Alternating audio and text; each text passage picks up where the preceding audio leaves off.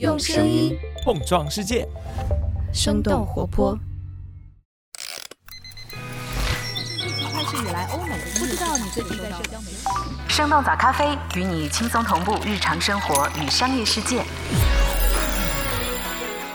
嗨，早上好呀！今天是二零二三年的三月二十号，星期一。这里是开启日更节奏的生动早咖啡，我是来自生动活泼的梦一。那从今天开始，原本我们一周三期更新的早咖啡就正式进入每个工作日都和你见面的模式了。那除了一三五大家熟悉的清解读和咖啡豆回复之外，我们从这周开始，每周的周二和周四还会给大家带来全新增加的短消息全家桶。那在这两天的节目里，我们也会为大家精心挑选选几条全世界那些最值得你关注的商业科技动态。所以说，无论是在你的早餐时间，还是你的上班路上，希望每个工作日，我们早咖啡都能够能量满满的陪伴你。那说回到今天我们的话题，不知道上周你有没有关注奥斯卡颁奖典礼？And the Oscar goes to everything, everywhere. 说起这届奥斯卡的最大赢家，很多人都会想到拿下七项大奖的《瞬息全宇宙》，或者是首位华裔最佳女主角杨紫琼。那如果说你看了这一届奥斯卡的现场转播的话，相信除了影片和演员的名字，一定也会经常听到一个电影公司的名称，那就是 A24 A 二十四，这也是《瞬息全宇宙》和《鲸》的发行方，也是一家来自纽约的独立电影公司。他们制作发行的影片，在今年的奥斯卡一口气入围了十多多项提名，几乎包揽了所有的主要类别，最终一共拿下了九个奖项。而 A 二十四也由此成为了历史上第一个横扫奥斯卡最佳影片、最佳导演和所有四个表演类别的电影公司。当然，这可不是 A 二十四第一次登上奥斯卡的舞台。早在2017年，他们出品制作的《月光男孩》就获得了当年奥斯卡最佳影片奖。那除了奥斯卡的获奖影片之外，许多人们口口相传的佳作，比如说《别告诉他》《伯德小姐》《机械姬》《佛罗里达乐园》等等，都是来自小众的 A 二十四。路透社的一篇评论文章认为，自上世纪九十年代以来，还没有任何一家独立公司获得过这样的关注、人才和票房的成功。那么，A 二十四到底是一家怎样的公司？为什么这家独立电影厂牌能够在这个时代突破好莱坞的重重规则，成为业界的佼佼者呢？我们今天的轻解读就与此相关。在这之前，我们先来关注几条简短的商业科技动态。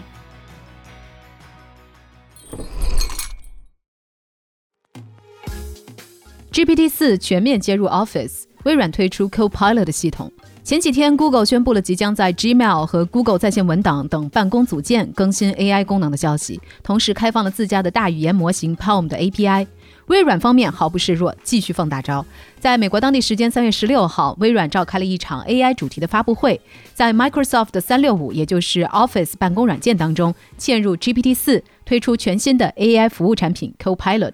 根据发布会的展示，Copilot 适用于 Word、PowerPoint、Excel、Outlook 等等软件，主要运用于工作场景。功能包括帮助用户生成文档、电子邮件以及 PPT，还有总结会议和 Teams 对话的讨论要点，为迟到或者是错过活动的人提供回顾，还能在 Excel 上创建数据摘要和图表等等。除了面向个人用户之外，微软还官宣了企业级 AI 助手。不过，微软的相关负责人也表示，Copilot 有可能出错，AI 工具只是为了给用户提供帮助，而非取代用户。发布会上，微软的 CEO 纳德拉表示，今天是一个里程碑，意味着我们与电脑的交互方式迈入了新的阶段。从此，人们的工作方式将永远改变，开启新一轮的生产力大爆发。不过，微软还在和用户一起测试 Copilot 功能的实际表现，目前没有公布具体的上线时间以及服务的价格。百度发布文心一言，股价先抑后扬。三月十六号，百度发布新一代 AI 产品文心一言，并且公布了邀请测试方案。在发布会的现场，文心一言展现了在文学创作、商业文案创作、数理推算、中文理解、多模态生成五个使用场景的能力。此外，百度智能云即将面向企业客户开放文心一言 API 接口服务。在半个小时的发布会里，百度 CEO 李彦宏演示了一系列预先录制好的视频。内容包括回答中国文学的问题、解决数学问题、生成图像和视频等等。唯一缺少的是文心一言本身的现场演示，也被解读为缺乏信心的表现。发布会之后，百度港股价格一度下跌百分之九，不过第二天，百度港股的价格又回升了百分之十五，创下了一个多月以来最大的单日涨幅。根据三十六氪的报道，有业内人士试用了文心一言之后表示，虽然和 GPT 四有所差距，但是已经具备了 GPT 三的同等能力。在此之前，国内还没有一款大模型能够达到 GPT 三的水平，而且文心一言也拥有巨大的进化潜能。百度创始人李彦宏表示，外界对文心一言的反馈跟自己预期差不多。即使文心一言目前还不完美，但是有了真实的用户反馈，能够帮助产品快速迭代。美团买菜实现盈亏平衡，重启苏州开城计划。三月十六号，根据晚点类 post 的报道，美团买菜实现盈亏平衡。除了重启去年初暂停的苏州开城计划，还可能开启新一轮的扩张。目前，美团买菜业务的市场份额已经接近叮咚的六成，与第二名普普超市的份额相当。从去年年初开始，美团就在推进零售业务的降本增效，在明确了以盈利为目标之后，就暂停了扩张计划，并关停表现不好的部分前置仓。而新拓展的仓库都是面积在八百平方米以上的大仓库。目前前置仓赛道剩下的三家代表公司——叮咚买菜、普普超市、美团买菜，都是从高频刚需的生鲜入手。不过，当前只有叮咚买菜仍然以生鲜食品为核心，美团和普普都已经不再单纯售卖生鲜，还有零食、百货和日化商品结构与传统商超比较类似。内容成本上升，YouTube TV 提高订阅服务价格。美国当地时间三月十七号，Google 宣布了 YouTube TV 月费将会从六十四点九九美元增加到七十二点九九美元，这是三年来首次的涨价。新会员将立即看到价格的变化，而现有会员将会从四月十八号开始见到价格的改变。YouTube TV 可以替代有线电视，通过网络提供直播电视和有线频道。公司表示，这次价格的上涨主要是由于内容成本的上升。线上流媒体服务竞争激烈，而且迫于成本的压力，迪士尼、苹果、HBO 等等都在涨价。去年十二月，YouTube TV 拿到了为期七年的 NFL，也就是职业橄榄球大联盟周日比赛的转播权，每年将支付大约二十亿美元的费用。NFL 是美国四大职业体育联盟当中最受欢迎的体育赛事。当时，苹果和迪士尼也曾经争夺过这项赛事的版权。除了提高电视直播服务的价格，YouTube 还加入到了 Twitter 和 Facebook 的行列，解除了对美国前总统特朗普 YouTube 频道的封禁。不过，YouTube 和 Facebook 母公司 Meta 都表示，如果特朗普的社交媒体账号违反平台协议，可能会被再次停用。以上就是值得你关注的几条商业科技动态，别走开，我们马上和你一起来认识一家又酷又能够赚钱的电影公司——瞬息全宇宙背后的发行方 A 二十四。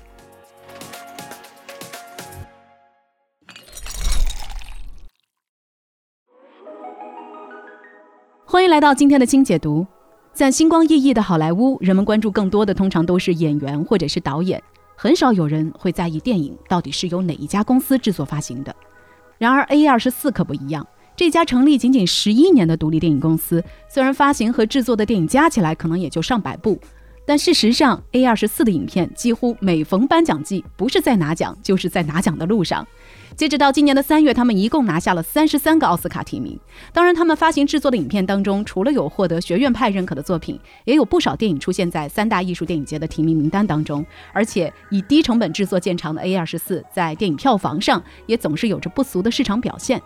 于是，近些年来，A 二十四这间小型的独立电影公司不仅成为了包括斯嘉丽·约翰逊、罗伯特·帕丁森等等一线明星争先恐后想要合作的对象，他还拥有了一批专属公司的粉丝。一部电影只要印上 A 二十四的 logo，对于粉丝们来说，就好像是一种品味的保证。就像《卫报》的文章所形容的那样，今天的 A 二十四不再是月光男孩时期的小大卫，现在的他已经是业界的巨人歌利亚。那么，作为一间小众的独立电影公司，A 二十四是如何在竞争激烈的好莱坞赢得自己的口碑与市场，并且成为大批观众甚至是导演所追捧的电影品牌呢？原因之一与大型电影公司的制作发行逻辑逆向而行。A 二十四成立于二零一二年，三位创始人丹尼尔·卡茨、大卫·芬克尔和约翰·霍奇斯都是混迹独立电影界多年的资深人士。这三位也是九十年代独立电影的狂热崇拜者。他们认为，在普遍缺乏前卫和艺术品质作品的时代，有必要成立一家专注于电影和电影制作人的公司。于是，A 二十四诞生了。A 二十四这个名字的灵感来自卡茨决定成立公司的时候，正行驶在意大利一条叫做 A 二十四的高速公路上。这也是一条在意大利电影史上很有名气的高速公路。抬头看见路牌的卡茨就这样确定了他们公司的名字。与大多数设立在好莱坞的电影公司不同，诞生于互联网时代的 A 二十四把他们的总部设立在了纽约。虽然纽约也有不少的做独立电影的公司，大一点的，比如说探照灯影业、索尼经典电影，但是这些公司大多都是由好莱坞大厂直接注资成立，决策和运营基本上都要听命于母公司。那小一点的独立电影公司，则会因为业务量小，电影的宣发、采购和公关往往就会是一家公司的全部。而目前仅仅拥有不到两百名员工的 A 二十四，则是现在为数不多真正意义上独立的电影公司之一。去年，他们刚刚获得由风险投资和私募股权公司 Stripes 领投的二点二五亿美元的资金。大型电影公司往往会因为电影概念过于前卫、怪异，或者是不容易发行而选择放弃，而 A 二十四则采取了和大型片商完全相反的逻辑。只要电影概念够酷、够有趣，即使在发行上可能会遇到比较大的困难，A 二十四都不会因此拒绝一部电影。无论是关注黑人性少数群体的《月光男孩》，或者是一心向往大城市的美国小镇姑娘博德小姐，还是中文对白占比超过七成的中国家庭故事，别告诉他。这些电影的题材对于传统的好莱坞大厂来说都太过于冒险，而对于像奈飞这样的流媒体公司来说，他们虽然拥有最好的渠道，但是小众的独立电影很容易在内容海洋里被淹没。于是 A 二十四成为了这些具有新鲜且必要视角的小众影片的最佳去处。GQ 曾经采访了多位和 A 二十四合作的电影人，几乎所有的采访对象都表达了相似的感慨。他们认为 A 二十四能够罕见地理解他们拍摄电影的动机，不试图做出任何的干涉。A 二十四喜欢某部电影的理由，也总是能够和电影人希望观众所看到的一样。可以说，创作者、影迷和 A 二十四之间渐渐形成了一种互相认可的关系。于是，越来越多充满创作者气质的低成本独立影片得以在 A 二十四的运作下进入大众的视野。原因之二，坚持独立品味，但并没有远离主流口味。作为好莱坞新贵，A 二十四一直专注于发现、购买、发行或者是投资一些题材小众、艺术性更强的作品。在选片和制片方面，他们更倾向于少数族裔群体和边缘人的故事，但他们并没有完全放弃电影的商业属性。作品是否与普世价值或者是当下热点有所挂钩和融合，仍然是一个重要的考量因素。尽管他们的电影看上去都极为小众，但是每一部影片最后所能呈现的精神内核，都可以和当下大多数人产生共鸣。比如说，影片《八年级》所讲述的，虽然是一个十三岁女孩的故事，但是几乎每一个观众都能够和因为社交媒体而感到焦虑不安的主角共情。《龙虾》这部影片虽然描述的是一个单身人士被制裁的虚构世界，但是也会让人很容易联想到真实世界里那些令人难堪的婚恋文化。另外，特别值得一提的是，由年轻的华裔导演王子异所执导的影片《The Farewell》，中文名字叫做《别告诉他》。讲述的是面对身患绝症的家人，一个普通华人家庭中所上演的一场充满中西文化冲突的故事。这部影片大部分的时间都在说中文，而且讲的也完全是导演自己的个人经历。但是 A 二十四却还是以七百万美元这一独立电影界的高价竞购了这部影片，并且放在了极为重要的暑期档。A 二十四所看重的是这个中国故事里的精神内核，也是全世界所有家庭都可能面对的关于死亡的问题。最终，这部影片不仅成为了当年美国电影学会年度十佳电影，还收获了超过两千万美元的全球票房。有媒体试图简单总结出 A 二十四电影的成功公式，也就是一部好的作品等于小众或亚文化或边缘群体，加上便于唤起共鸣的主流情感。再加上个人的美学风格，虽然这种方法听上去并不是很新鲜，但是相比起是否有大明星、大 IP，更看重质量与风格的 A 二十四，早就已经凭借着一部部非主流的作品，成为了一家主流电影公司。原因之三，以粉丝为中心的营销方式。说起 A 二十四，就不得不提到他们的营销策略。他们不买户外广告或者是电视广告，而是大胆的把社交媒体作为他们市场营销的主要力量。他们百分之九十五的预算都是用于线上营销的。A 二十四与数据调研公司 o p r a m 深度合作，通过数据分析，把影片的内容植入到社交媒体的信息当中，通过生成算法来锁定社交平台上的潜在购票者，再以独特且富有创意的营销理念，制造一个又一个的话题爆点，让资深的影迷。互相推荐，使得电影的口碑传播出去。由此，他们也培养了一大批年轻而且忠实的拥趸。在各种各样的案例当中，最为人所津津乐道的是2014年上映的电影《机械姬》与约会软件 Tinder 的联动。在当年的电影宣传期间，A 二十四为片中的主角机器人 Ava 设立了一个 Tinder 账号。这个机器人会在约会软件里和网友暧昧传情。等到时机成熟的时候，Ava 就会向对方提出奔现的邀请，提醒网友该去电影院看机械姬了。这些呼应电影内容的营销创意，也让人忍不住想要在网上分享，并且迅速的形成病毒式的传播。